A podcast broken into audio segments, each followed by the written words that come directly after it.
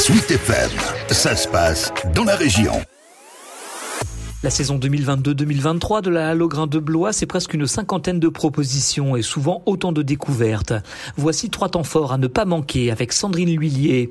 En charge de la communication pour la scène nationale, elle nous présente un premier rendez-vous les 24 et 25 octobre. C'est toute petite suite qui a été conçue et écrite par euh, Charlène Martin. En fait, euh, cette musicienne de formation, évidemment très talentueuse, propose aux tout petits à partir de trois mois un solo à la fois vocal et percussif avec les petits installés euh, euh, assis par terre devant elle. Et en fait, elle leur raconte des histoires uniquement avec ses percussions, sa voix, ses onomatopées, ses bruitages, ses gestes.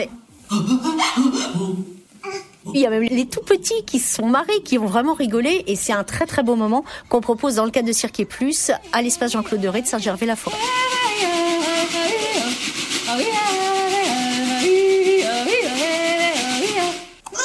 Retour au classique en janvier 2023, et pas des moindres. C'est vraiment un véritable coup de cœur. On est ravis de démarrer l'année 2023 avec Les Misérables. On est toujours d'après le texte le monument de littérature de Victor Hugo.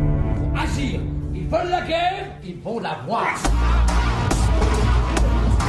et ils ont réussi leur pari de transposer cette œuvre paraissante en 2021 et là tous les échos des problèmes sociétaux qu'on avait pu découvrir au moment de l'écriture de cette œuvre, on les retrouve aujourd'hui, ça nous explose à la figure.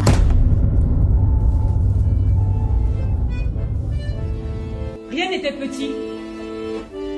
Tout était en équilibre dans la nécessité. Et une fois n'est pas coutume, on termine avec de l'opéra, avec le Crocodile Trompeur. Ce sera début avril 2023.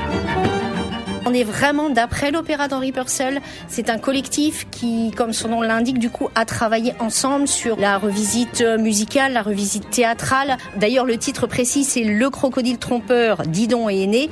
On a vraiment cette résonance des œuvres, à la fois musicales, à la fois théâtrales, avec un décor, avec une mise en scène, une mise en espace, des costumes d'aujourd'hui.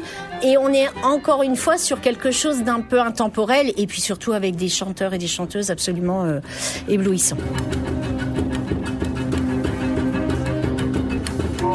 Juste trois propositions pour nous mettre dans l'ambiance d'une belle saison culturelle à Blois.